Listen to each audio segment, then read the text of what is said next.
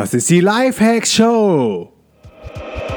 Welcome zur Lifehacks Show. Lifehacks gibt dir selbst erprobte Hacks und Tipps für dein bestes Ich.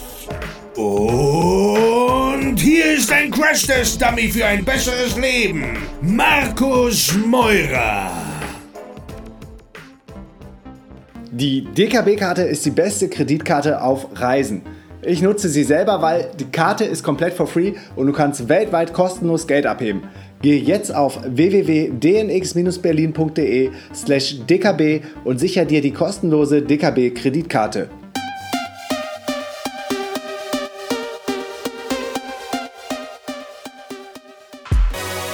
Hallo an alle Mutmacher da draußen und herzlich willkommen zum Mutmach-Podcast.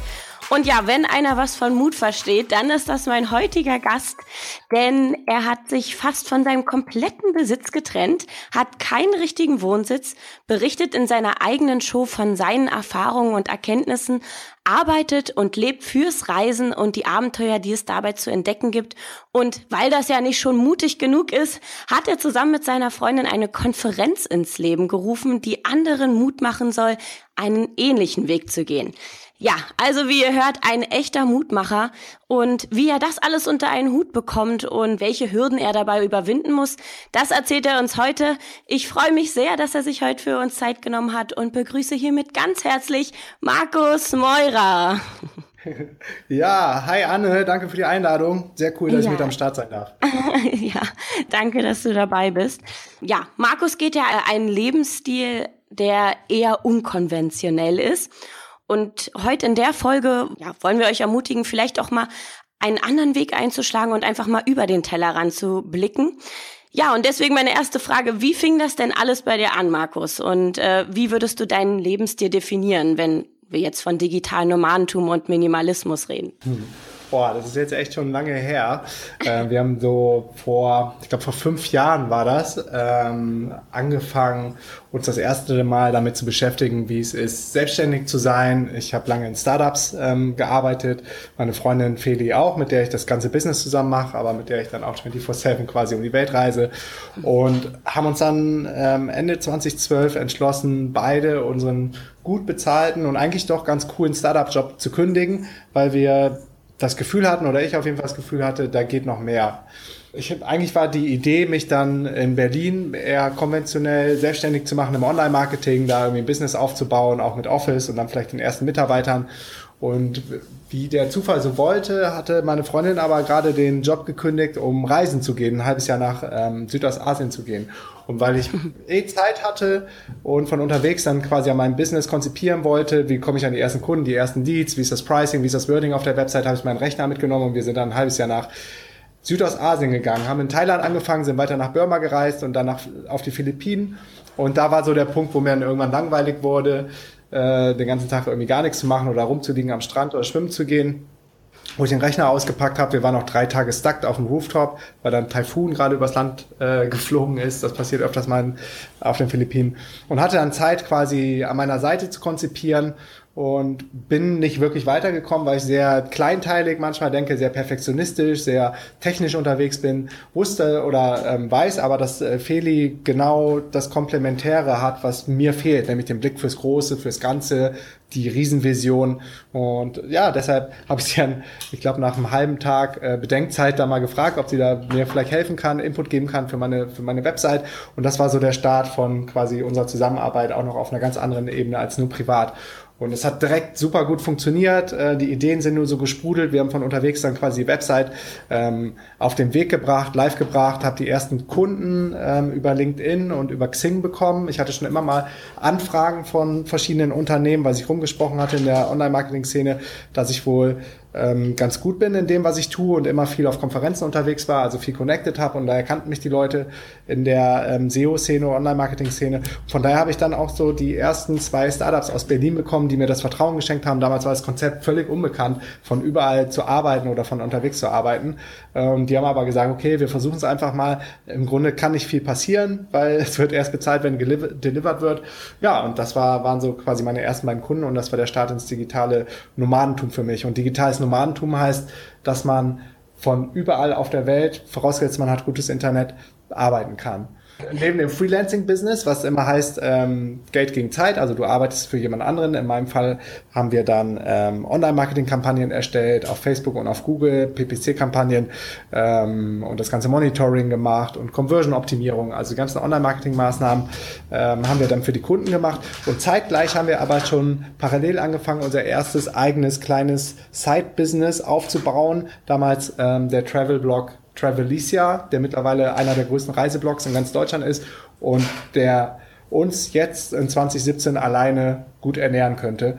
Und von daher haben wir überhaupt keinen Druck mit den ganzen anderen Sachen, die wir danach noch gestartet haben, Geld zu machen. Und es gibt uns natürlich auch viel Freiheit im Kopf.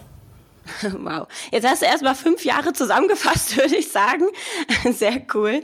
Meine Frage wäre jetzt, war die denn damals schon klar, worauf das Ganze so hinausläuft? Oder war das wirklich einfach rein da und einfach machen und dann schauen, was daraus wird? Mhm, ja, wie du schon sagst, das war völlig ohne Plan. Ich kannte auch die ganzen anderen Blogs, also die ganzen, es gab glaube ich zwei oder drei von Tim Schimoy und Conny, die kannten wir noch, ähm, noch gar nicht oder wussten, dass es das Konzept gibt, sondern haben einfach gemacht, gehasselt und dann haben wir überlegt, als wir ich glaube, dann waren wir in Indonesien auf Bali oder nee, auf Kota Lombok, eine Nachbarinsel von Bali, wo dann so die ersten Rechnungen bezahlt wurden von den Startups. Das war so der, der Never Go Back Point für uns, dass wir uns nie wieder in Office setzen und 9 to 5 arbeiten, weil das war so der Proof of Concept, dass du von überall Geld verdienen kannst, Rechnungen bezahlt werden. Wir haben die ersten kleinen Amazon-Einnahmen über den Blog gemacht, 5 Euro noch was oder so. Und da haben wir dann überlegt, wahrscheinlich gibt es ja noch mehr Leute, die das machen, weil das Konzept ist irgendwie so einfach und cool und naheliegend. Es kann nicht sein, dass äh, das nicht auch andere Leute probieren. Und dann haben wir gegoogelt und Research gemacht und die ersten internationalen digitalen Nomaden dann gefunden und mit denen connected. Also wir sind schon immer gut im im Connecten, im Netzwerken gewesen. Und genau das haben wir gemacht und haben dann auch die anderen drei digitalen Nomaden aus Deutschland entdeckt, die es damals äh, öffentlich gab. Und ich kann mich noch genau erinnern, als wir dann zurückgekommen sind im Sommer 2013, haben wir so ein kleines Meetup gemacht mit ich glaube, insgesamt waren es dann acht Leute auf dem Tempelhofer Feld und daraus, das war so die digitale Nomadenszene in Deutschland und daraus ist dann äh, irgendwann eine Riesenbewegung äh, entstanden. Jetzt zur DNX in Berlin erwarten wir 700 Leute und das ist dann ganz schön krass explodiert. Aber es war jetzt nie mit Intention, dass wir, ja, dass wir jetzt als digitale Nomaden in die Welt losziehen. Das kam irgendwie so zusammen und dann Nachdem der Sommer dann vorbei war, 2013, sind wir natürlich wieder losgezogen im Winter und haben weiter einfach von unterwegs gearbeitet. Ja, wow. Ähm, also ihr wart aber schon in so einem richtigen 9-to-5-Job und dann einfach nach dieser Reise, dieser ersten, dann gekündigt, richtig? Und dann habt ihr gesagt, okay, dann arbeiten wir jetzt nur noch vom Reisen. Oder wie war genau dieser Prozess? Nee, äh, wir haben vorher schon gekündigt. Ich habe ja gekündigt 2012, um mich selbstständig zu machen. Ja. Und hatte dann glücklicherweise schon eine Company gegründet, eine äh, Mini GmbH, also eine Unternehmergesellschaft, glaube ich, mit 100 Euro oder 200 Euro Stammeinlage, also ziemlich schmal aufgestellt. Aber das hat uns dann geholfen, von unterwegs quasi schon unser erstes Business zu machen, weil wir schon ein, äh, ein angemeldetes Unternehmen dann hatten. Und Feli hatte gekündigt, meine Freundin, um ähm, ein Sabbatical zu machen und danach quasi auf der AIDA anzuheuern als Eventmanagerin, Land- und Ausflugsmanagerin oder so, weil sie hat es im Office einfach nicht mehr ausgehalten und davor auch schon immer das Konzept gehabt, ein Jahr zu arbeiten, äh, genug Geld zu sparen, zu kündigen, halbes Jahr reisen, sich wieder anstellen zu lassen, arbeiten, kündigen, reisen. Das hat sie, glaube ich, drei, vier, fünf, sechs Mal durchgezogen, weil sie so vom, vom Reisevirus infiziert gewesen ist. Und sie hat dann ganz klar diese, diese Komponente des Reisens bei uns reingebracht. Ah, okay. Also du hast vorher gar nicht, bist gar nicht so viel gereist oder hattest das gar nicht so auf dem Schirm oder wie war das bei dir? Ich bin äh, nicht so weit gereist. Also ich bin ab und zu mal gereist, aber dann meistens zum Ballermann mit meinen Jungs irgendwie nach Mallorca. Und das war so das höchste der Gefühle. Es war auch völlig okay für mich damals in meiner kleinen, äh, eingeschränkten Welt. Aber als ich dann einmal mit Feli habe ich dann die erste längere Reise nach ähm, Afrika gemacht zum Kilimanjaro. Da haben wir dann den höchsten Berg von Afrika zusammen bestiegen, sind eine Woche quasi hochgegangen. Tansania, genau, das ähm, war das Land. Und ja, seitdem hat sich für mich alles um 180 Grad gedreht und meine ganze kleine, engstirnige Welt in dieser Bubble beherrscht von Medien, TV und Zeitung, sie wurde erstmal erstmal kom komplett geburstet und, und zerplatzt und in Frage gestellt. Und ich habe gemerkt, wie, wie nett die Menschen sind, wie sicher es ist, wie freundlich, wie wenig die haben und trotzdem äh, dir quasi die Hand reichen und alles mit dir teilen. Und seitdem wollte ich dann einfach immer mehr, immer mehr sehen und immer mehr Kulturen kennenlernen und liebe es einfach, fremde Kulturen kennenzulernen und überall in der Welt zu Hause zu sein. Ach, das hört sich so schön an. Da kriege ich auch gleich wieder Lust, so ein Leben zu führen. Aber ja, es ist ja manchmal gar nicht so einfach, so einen Absprung zu schaffen. Und ähm, es gehört ja schon viel Mut dazu. Oder hattest du gar nicht so das Gefühl, war das einfach dann beim Machen, gab es gar keine Ängste so wirklich? Oder gab es da schon Ängste, die du hattest? Doch klar, die gab es auf jeden Fall. Ich denke mal, die gleichen Ängste, die jeder hat, der in die Selbstständigkeit geht. Ob es jetzt ein äh, Brick-and-Mortar-Business ist, also eine Bäckerei äh, um die Ecke unten mit einem Ladenlokal oder die Online-Selbstständigkeit. Es kommen ständig Zweifel werde ich genug verdienen, also die sogenannte Existenzangst, dass man nicht genug Geld verdient, dass man, dass, ja, dass man nicht genug zu essen hat und dann irgendwann stirbt. Aber da muss man sich mal vor Augen führen, was ist das Schlimmste, was passieren kann. Das Allerschlimmste ist, dass du, äh, dass du einfach dich wieder anstellen lässt. Mit dem Skillset, was die meisten Leute heutzutage haben, findet man auch relativ schnell wieder einen neuen Job und dann äh, geht's halt wieder von vorne los, du sparst genug Geld. Aber was uns äh, so ein bisschen Sicherheit gegeben hat, ist, dass wir lange und hart und viel in der Startup-Szene gearbeitet haben und dafür aber auch richtig gut verdient haben. Also die Startups, wo wir gearbeitet haben, die waren meistens Venture finanziert, ähm, also ähm, hatten dann viel Fremdkapital von großen ähm, VC-Firmen und entsprechend ähm, gut war dann auch mein Gehalt und von daher hatte ich auch einen relativ guten Puffer, um mindestens ein Jahr erstmal so quasi mich selbst ernähren zu können, Feli genauso und ähm, von daher haben wir jetzt nicht alles auf eine Karte gesetzt und all in gegangen und hatten irgendwie überhaupt kein, kein Sicherheitsnetz. Also das hat ganz gut geholfen. Aber klar hatten wir die Ängste und was ist, wenn die Kunden abspringen und im nächsten Monat nicht genug Geld reinkommt. Aber das ist, glaube ich, ein ganz normaler Struggle. Den hatten wir auch noch ziemlich lange.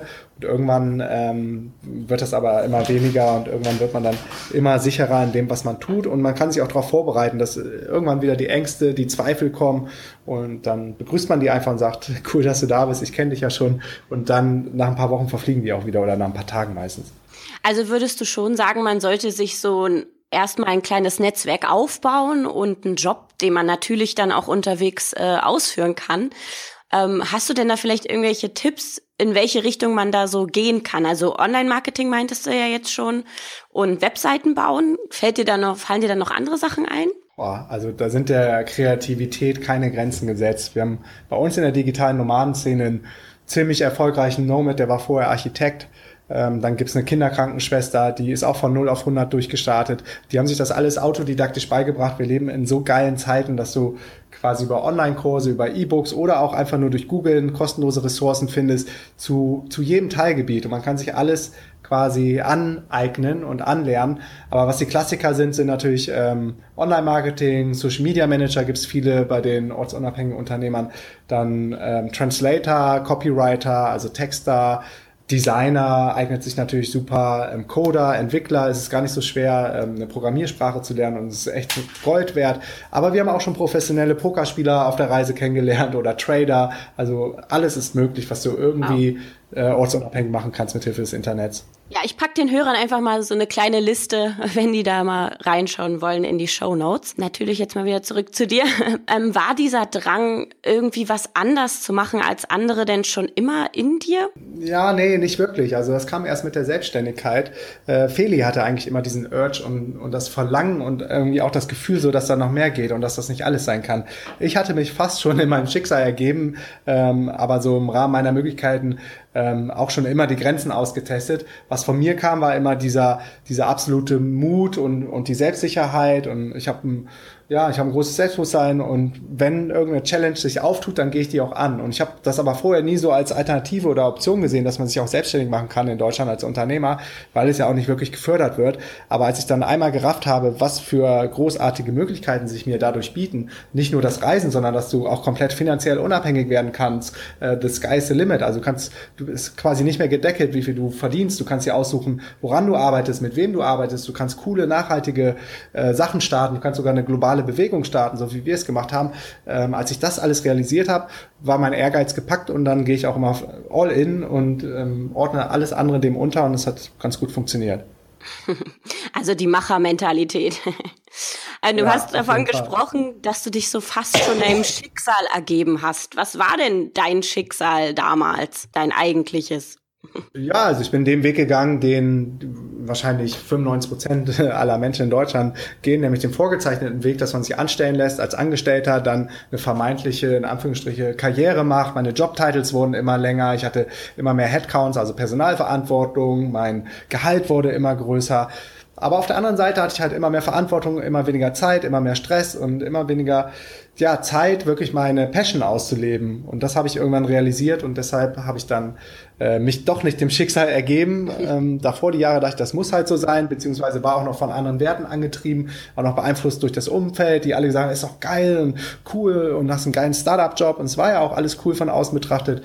Aber ähm, jetzt weiß ich auf jeden Fall, dass dass es noch viel bessere und andere äh, Wege gibt. Aber die Zeit will ich nicht missen, weil ich da echt viel, viel gelernt habe und viel von profitiere jetzt auch ähm, während meiner Zeit jetzt als Unternehmer. Also ich finde es auch immer verrückt, wie die Gesellschaft so immer nur dieses eine Modell von Arbeit sieht. Und eigentlich gibt's da so viel mehr und so viel erfüllendere Sachen auch. Mhm. Ja, wie sind denn deine Freunde und Familie denn dann eigentlich jetzt endlich damit umgegangen, wo du dann gesagt hast, ey, ich will nicht dieses normale 9-to-5-Leben haben, sondern ich möchte halt wirklich auf Reisen arbeiten. Ja, also viele haben das Konzept am Anfang auch nicht verstanden, weil das ist gab es einfach nicht so äh, in der breiten, im Mainstream, so wie heute, ist ja zum Glück angekommen, ähm, haben da auch viel Aufklärungsarbeit geleistet und viel äh, Interviews angenommen, sage ich mal, von, von den Medien, die da irgendwann auf uns aufmerksam geworden sind und wir wollten denen dann bewusst auch ein ein cooles, positives Image geben und immer transparent und ehrlich sein, dass äh, auf der anderen Seite auch harte Arbeit ist, aber die Zeiten halt noch nie besser waren als heute.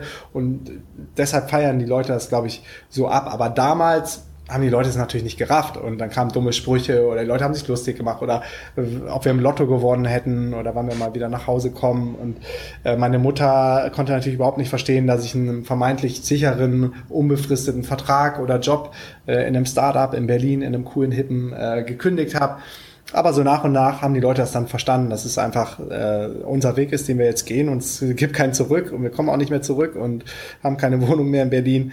Aber das hat alles ein bisschen gedauert. Am Anfang sind da natürlich viele Skeptiker und auch ein paar Kritiker am Start. Aber das Gute war, weil wir zu zweit waren und unser vorher der Pain halt so groß war, ähm, in einem Angestellten 9-to-5-Job, beziehungsweise war eher dann immer 9-to-10, also bis 10 in den Abend oder bis 9, gerade als mhm. ich am Anfang in der Agentur gearbeitet habe, äh, da war der Schmerz halt groß genug zu wissen, wofür man es macht und wohin man nie wieder zurückkehren will. Und deshalb haben wir uns da überhaupt nicht beirren lassen. Euch hat schon was angetrieben. Also es war dieser Pain, von dem du ja gerade geredet hast. Welcher Pain war das genau? Ja, es war dieser Pain, dass man ähm, fremdbestimmt war, jeden Morgen zur Arbeit gehen musste, auch wenn man keinen Bock hatte. Es war die FaceTime, egal wie gut du bist äh, im Büro, du musst halt deine Stunden da absitzen und letztendlich definieren sich viele dann auch über die, die Stunden, die sie im Büro sind und das ist alles totaler Bullshit und macht überhaupt keinen Sinn mehr in der, in der modernen Arbeitswelt oder in den Zeiten, in denen wir heute leben, wo alles äh, global miteinander vernetzt ist die 40-Stunden-Arbeitswoche wurde in den 30er Jahren von Henry Ford eingeführt, damit man schneller Autos am Fließband arbeiten, ähm, herstellen kann. Und wir arbeiten immer noch danach. Also es ist richtig sick, wenn man sich das mal überlegt. Ja. Von daher hat das überhaupt keinen Sinn mehr gemacht. Ähm, dann waren die Wochenenden auch viel zu hart. Ich war immer heftig feiern und dann während der Woche wieder arbeiten. Und das war einfach alles so ein bisschen unstable, die ganze Work-Life-Balance. Das ging mir irgendwann echt auf den Sack und dann wollte ich was ändern und hab's gemacht. Sehr motivierend auf jeden Fall. Ähm, gibt es denn vielleicht auch Fehler, die du rückblickend heute nicht mehr machen würdest? Jetzt bei dem Weg in die Selbstständigkeit? Ja, ja. Ja, nee, ich glaube, ich würde alles mehr oder weniger nochmal so machen, wie, wie es gekommen ist. Ganz am Anfang, aber da haben wir ganz schnell den Schwenk gekriegt, waren wir noch ein bisschen zu corporate ähm, und zu perfektionistisch unterwegs und haben so den Fokus auf, ja, auf unwichtige Sachen gelenkt, wo man aber geprägt durch die alte Arbeitswelt dachte, das sei wichtig, wie ein Impressum von einem Rechtsanwalt, ganz teure Visitenkarten, erstmal ein Logo, da muss unbedingt CEO drauf, du bist der Geschäftsführer. Also all, all diesen, diesen kranken Scheiß, worüber sich viele Leute in der alten Welt definieren. Und da haben wir ein bisschen Zeit verloren, aber es waren nur ein, zwei Monate und bis wir dann völlig nur noch nach dem Lean Startup Approach Sachen schnell ausprobiert haben, mit der Zielgruppe geredet haben, ähm, geändert haben und dann executed haben. Also wir wurden dann immer, immer schneller, immer unperfekter. Wir wollten dann auch das perfekte Produkt am Anfang auf den Markt bringen. Und das hat uns dann echt geholfen. Auch auf dem Travel-Blog sind wir zum Beispiel dann viel, viel persönlicher geworden auf www.travelicia.de. Da kam nämlich ganz am Anfang, weiß ich noch, einmal das Feedback von, von der Leserin, die meinte, so, ja, das ist alles ähm, echt cool, was ihr da an Infos veröffentlicht, aber ihr seid irgendwie überhaupt nicht nahbar. Das ist schon zu perfekt so von der Agentur entwickelt, weil wir natürlich auch Know-how hatten, wie wie es designtechnisch gut aussieht und es sah schon echt richtig geil aus, aber da fehlte so ein bisschen die persönliche Note und das haben wir da um, ziemlich schnell dann aber auch geändert. Also würdest du sagen, so der Perfektionismus steht der persönlichen Note etwas im Wege?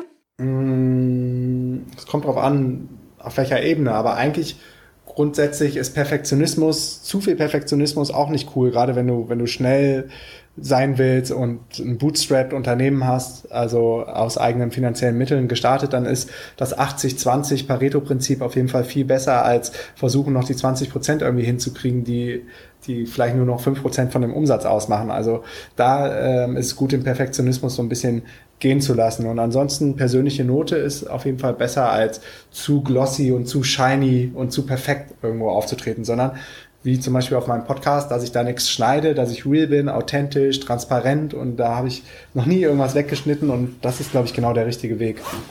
Ja, ja. Sehr inspirierend. Ja, also wir waren ja jetzt ganz viel in der Vergangenheit. Ähm, jetzt würde ich gerne noch wissen, wo du denn heute genau stehst oder beziehungsweise was sich verändert hat von früher zu heute. Ähm, welche Ge Gewohnheiten hattest du, bevor du digitaler Nomade geworden bist und welche hast du heute? im Vergleich? Ähm, ich würde sagen, grundsätzlich war ich nicht so conscious, nicht so bewusst ähm, mit dem, wie ich mein Leben gelebt habe vor meiner Selbstständigkeit. Also ich war schon einer, der so in der Masse in dem Strom mitgeschwommen ist, ein Auto hatte und Flachbildfernseher darauf stolz war, ein Sky-Abo. Und das ist mir alles, diese materiellen Dinge sind mir sowas von unwichtig heutzutage. Ich habe ich hab nur noch zwei Hosen, drei T-Shirts, mein Computer und das reicht mir, um glücklich zu sein. Ähm, ich habe angefangen zu meditieren, also bin in Sachen Spiritualität viel viel bewusster geworden. Ich äh, ernähre mich viel, viel gesünder, bin jetzt 100% vegan unterwegs. Ich bin wirklich in der Form meines Lebens, kurz vor meinem 40. Geburtstag, also bin echt viel, viel, viel besser drauf, viel belastbarer, viel agiler, viel dynamischer, äh, mache total viel Sport, das habe ich vorher auch gemacht.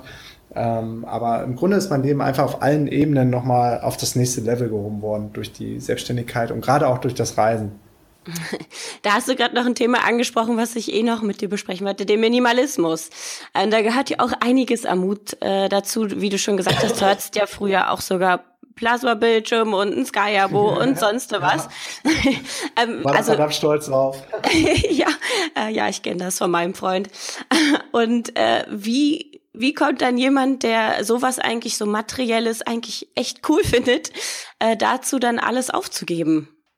das kam, das äh, kam irgendwie ganz organisch. Also irgendwann hat sich für mich gar nicht mehr die Frage gestellt, weil wir ja so viel gereist sind, das halbe Jahr durch Südostasien, haben wir gemerkt, so dass wir überhaupt nichts vermisst haben von den Sachen, die zu Hause noch in unserer Wohnung gestort waren. Also wir waren ja nur mit Backpack unterwegs und dann haben wir uns angeguckt, als wir zurückgekommen sind und gedacht so, was ist das hier für ein, für ein ganze, was macht der ganze Müll in unserer Wohnung? Das brauchen wir ja alles gar nicht und haben dann angefangen, echt sukzessive äh, auszumisten. Immer wieder. Ich weiß noch, wir sind so oft zu diesen Kleidercontainern gefahren oder haben das auch abholen lassen von, von der Caritas und irgendwelchen Wohl, ähm, von irgendwelchen NGOs. Und wir haben, glaube ich, drei, vier, fünf Anläufe gebraucht, bis wirklich alles weg war und die Schränke total leer waren.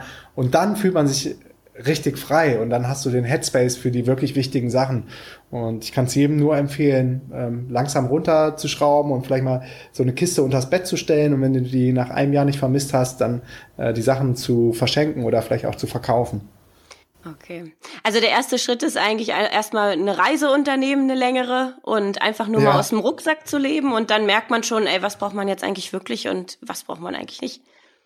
Ja, ja, das ist auf jeden Fall total faszinierend, wie wenig man zum Leben braucht und wie wenig man zum Glücklichsein braucht. Vielleicht ist es aber auch ein bisschen ähm, damit verbunden, dass man in Deutschland halt nicht die Sonne um sich rum hat, das Meer, andere Menschen, andere Kulturen, also all die Sachen, die das Leben bereichern, sondern in seinem shitty 9-to-5-Job sitzt und das Highlight dann das Wochenende ist, an dem man dann mal richtig Gas gibt. Vielleicht braucht man dann eher so materielle Dinge, als wenn man reist. Also von daher ist der Hack, dass man erstmal auf eine längere Reise geht und da mit einem kleinen, vielleicht, wir sind jetzt nur noch mit Handgepäck unterwegs, mit dem Minalrucksack und wow. äh, sich vielleicht mal dann so ein bisschen runter, runter ähm, minimalisiert und guckt, ob man dann irgendwas vermisst. Und ich gehe mit dir jede Wette ein, dass man nichts vermisst.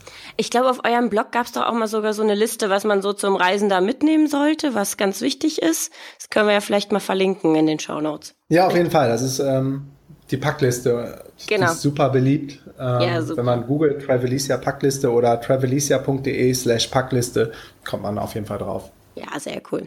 Das ist dann, glaube ich, auch ein ganz guter Einstieg. Ähm, ich denke ja mal auch, deine Ziele werden sich ja wahrscheinlich auch verändert haben zu früher.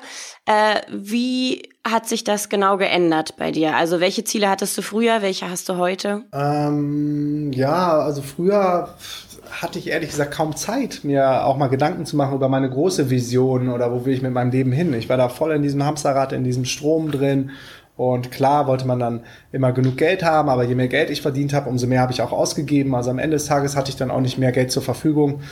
Und seitdem ich dann jetzt selbstständig bin und ortsunabhängig um die Welt reise, von überall arbeiten kann, dann hat man auch mal Zeit, sich um, um die wichtigen Sachen zu kümmern und auch mal sich selber zu hinterfragen, wo will man hin und was macht man, ist das cool, was man macht ähm, und was sind so die großen Ziele und Visionen. Und genau, das hat mir dann geholfen, dafür den Headspace zu haben. Und jetzt ist ganz klar, dass wir eine globale Bewegung gestartet haben, die DNX-Bewegung, ähm, wo es Events in drei verschiedenen Sprachen mittlerweile gibt. Die nächste DNX-Konferenz ist in Buenos Aires auf Spanisch, dann haben wir eine in Berlin im Mai und eine in Lissabon auf Englisch. Und da sind mittlerweile immer, immer, immer mehr Zehntausende von Menschen am Start, ähm, wo wir mithelfen, dass sich quasi ihr ganzes Leben komplett verändert. Und das treibt uns gerade an und das ist wirklich so das, wofür ich jeden Tag aufstehe und wofür ich dann brenne und wo es mich dann automatisch auch zu meinem Rechner zieht und es fühlt sich auch überhaupt nicht schlecht oder doof an oder anstrengend an, wenn ich, wenn ich am Rechner bin und arbeite. Also das ist, was mich so jeden Tag antreibt. Wow. Also kann man fast sagen, früher war es das Wochenende, war das Wochenende dein Ziel, heute sind es die großen Konferenzen, die mehrere Leute faszinieren. Das ist äh, mal eine Veränderung, würde ich sagen. Ja. ja, die Wochenende und Sport war mir auf jeden Fall auch mal Ach, wichtig. Sport. Also ich war damals noch so ein Pumper, ich bin immer ins Fitnessstudio gegangen und egal wie lange ich dann gearbeitet habe, bin ich dann ähm, abends trotzdem noch ins Gym gegangen. Ähm, ja, aber es hat sich auf jeden Fall total verändert. Wow. Ja, gibt es denn noch irgendwelche Bücher, Filme, Podcasts, die du äh, jedem empfehlen kannst? Äh, vielleicht von jedem ein Buch, ein Podcast, ein, ein Film, den, den man vielleicht auch zu den Themen gucken könnte? Also Podcast gibt es natürlich meinen äh, Lifehacks-Podcast. Ja, den verlinke ich euch natürlich. Der ist richtig gut, ähm, wenn du mehr zu dem Thema ortsunabhängig arbeiten wissen willst, aber auch zum Thema Sport, gesunde Ernährung, Biohacking, Lifehacking. Also ich probiere mich da selber viel aus und versuche viele Sachen, gehe an die Grenzen, versuche einfach so, dass, dass ähm, ich selber die beste Version von mir selber werde und, und hole da auch gerne die Leute ab und nehmen die mit. Also mittlerweile haben wir da über 100.000 Plays pro Monat. Das ist richtig, richtig fett. Ähm, das ist auch so mein großes Passion-Projekt, wo ich jeden Tag eine Folge publische. Ähm, Film, ich gucke eigentlich überhaupt, ich weiß gar nicht mehr, wann ich zuletzt im Kino war und gucke eigentlich auch nie Filme. Was vielleicht ganz interessant ist, ist eine Doku Before the Flood vom Leo DiCaprio ähm, oder Cowspiracy. Das sind zwei sehr interessante Dokus über, über die Umwelt Zerstörung, die gerade von sich geht und was man noch machen kann, um das alles zu stoppen. Und was war das dritte? Bücher. Ein Buch. Ein Buch. ein Buch. Ähm, da lese ich immer so viel. Das letzte Buch, was ich gelesen habe, ist von ähm, Noah Kagan. Ähm, ich weiß gar nicht, wie das heißt. How I Lost 30 Million oder so. Das ist einer der ersten Facebook-Mitarbeiter gewesen. Und es ist so behind the scenes, wie Facebook entstanden ist in den ersten Tagen oder Jahren. Und das ist mega, mega, mega spannend. Ähm, darüber mehr zu erfahren. Sehr cool. Packe ich alles in die Show Notes. Ja, mhm. ähm, da sind wir ja schon fast am Ende. Ähm, zusammenfassend würde ich, würde ich das Ganze gerne nochmal. Also, wenn du jetzt das gehört hast und denkst, ey, ich will auch so ein Lifestyle, wie cool, dann hast du vielleicht nochmal Tipps, welche ersten Schritte? Wahrscheinlich erstmal ein Netzwerk aufbauen, ähm, einen Job finden, der auch dazu passt, also deine eigene Passion finden, würde ich sagen. Um dann machen ist ein ganz großes Thema. Einfach mal machen, durch die Ängste durchgehen. Die Hürden überwindest du dann schon ganz von alleine. Und ja, hast du da noch was zu, hinzuzufügen, Markus? Ja, das wäre im Grunde auch so meine Anleitung. Also erstmal ähm, sich mit anderen Leuten connecten, ganz wichtig, die schon da sind, wo du hin willst. Also mit anderen digitalen Nomaden. Die Community wird immer größer. Wir treffen immer, immer, immer mehr Leute äh, unterwegs aus, aus unseren aus unserer DNX-Community und das hätte ich mir damals vor fünf Jahren gewünscht. Also da gab es nicht viele Leute, mit denen man sich darüber austauschen konnte. Mittlerweile haben wir allein in Deutschland in der Facebook-Gruppe, glaube ich, über 5000 äh, Teilnehmer jetzt. Da nehmen wir auch jeden kostenlos auf. Da kannst du dich anmelden unter www.dnxcommunity.de. Also das ist super, super wertvoll. Feli und ich sind da auch jeden Tag am Start und helfen, wo wir können. Und wenn du dann einmal so ein bisschen das Konzept verstanden hast und ähm, auch so das Mindset, was dahinter steht und dir immer noch absolut sicher bist, dass du, dass du gerne digitaler Nomade werden willst oder ein Leben, ein ortsunabhängiges Leben führen möchtest, dann empfehle ich dir, auf eins von unseren Events zu kommen. Das ist so der perfekte Einstieg äh, im Real Life in das digitale Nomadentum. Die nächste DNX ist jetzt Ende Mai im ähm, Funkhaus geplant. Ähm, alle Infos und Speaker, Workshops, Masterminds, die Party, die Pre-Events, das findest du alles bei uns auf der Website unter www.dnx-berlin.de. Ja, und wenn du dann wenn du dann völlig pumped bist, äh, so geht's äh, auf jeden Fall den meisten Teilnehmern und dann äh, nur noch das Ticket buchen willst und endlich losziehen willst, um von überall zu arbeiten, dann würde ich sagen, äh, give it a go, versuche es, es kann nicht viel passieren, im schlimmsten Fall kommst du zurück nach Deutschland, lässt dich wieder anstellen, aber das äh, wird in den meisten Fällen überhaupt nicht pa passieren, weil es super convenient geworden ist, wenn du den, den richtigen Willen und die Power und den Fokus dafür hast, ähm, dann, dann kannst du es auf jeden Fall auch schaffen und ich sehe es ja auch an den Leuten, die die wir jetzt überall on the road treffen. Give it a go fand ich gut, weil ich wollte dich gerade noch nach einem Mutmachsatz fragen für die Hörer, aber ich glaube, ja, Just Do It wäre vielleicht auch was ganz Cooles. Hast du noch einen anderen vielleicht, der unseren Zuhörern Mut machen sollte, sowas mal auszuprobieren? Ja, Just Do It ist ja ein bisschen abgegriffen. Ich ähm, habe immer so eine Maxime, nach der ich lebe, die heißt Live Life to the Max. Ja, sehr gut auch. Ja, und wir versuchen immer so eine kleine Mutprobe unseren Hörern noch zu geben. Hättest du da vielleicht eine in petto? Mm, ja, also vielleicht auch mal so ein bisschen, bisschen bewusster durchs Leben zu gehen, was jetzt nicht unbedingt eine Mutprobe ist, aber äh, auf jeden Fall eine Challenge, sich mal mal mehr im Hier und Jetzt zu bewegen und nicht immer in der Vergangenheit und über verpasste Chancen nachzutrauern, weil das kannst du eh nicht mehr ändern oder in der Zukunft, was wäre wenn, das kannst du auch nicht wirklich beeinflussen, sondern wirklich mal bewusst einfach im Hier und Jetzt sein und dann vielleicht mal einen Tag darauf zu achten, ähm, ganz bewusst, wenn du dich hinsetzt und wieder aufstehst, was da alles passiert in deinem Körper, in den Muskeln, in den Beinen. Und das ist so eine Achtsamkeitsübung, die vielen Leuten auch vor Augen führt, wie unachtsam wir eigentlich durchs Leben gehen. Wow, sehr, sehr cool. Ja, dann kommt noch eine ganz kurze kleine äh, Fragerunde. Das geht ganz schnell und dann sind wir auch schon durch. Ähm, ich starte einfach mal rein. Was haben dir deine Niederlagen Positives für heute gebracht? Die Erkenntnis, dass man immer einmal mehr aufstehen muss, als dass man hinfällt. Ja. Was bedeutet für dich Angst? Dass man genau dahin gehen sollte und sich mit der Angst beschäftigen sollte, auf die Angst zugehen sollte, sie umarmen sollte, weil genau da, wo die Angst ist, ähm, da sitzt auch immer das größte Potenzial und äh, das größte Wachstum. Sehr geil. Glaubst du an Schicksal oder glaubst du, dass wir alles in der Hand haben? Nee, ich glaube total an die Universal Laws. Ich glaube, dass man das auch beeinflussen kann durch sein Verhalten. Und wenn man seine Energie beispielsweise, Gedanken sind ja auch nur Energie, wenn man die auf positive Dinge lenkt, dass dann äh, positive Dinge passieren und diese dann auch manifestiert werden. Sehr cool. Und das letzte, wer oder was hat dir bisher Mut gemacht? Ähm, gute Frage. Eigentlich, ja, im Grunde das ganze Leben, also die Dinge, die man vorher im Leben schon erreicht hat, die Ziele, die man sich gesetzt hat. Und jedes Mal, wenn du ein Ziel erreichst und ausnockst, ähm, das können auch kleine Tasks auf der Wunderlist äh, oder auf dem ähm, To-Do-Planer sein, äh, dadurch wächst dann halt dein, dein Selbstbewusstsein und dadurch wächst dann auch dein Mut, dass du alles erreichen und alles schaffen kannst im Leben. Sehr cool. Und gibt es auch eine Person, die dir mal Mut gemacht hat? Wahrscheinlich Feli. Ja, zum, zum einen ähm, Feli, mit der ich echt so äh, die ganze Welt erobern könnte für uns. Äh, wir denken nur noch grenzenlos. Es gibt echt keine Limits mehr.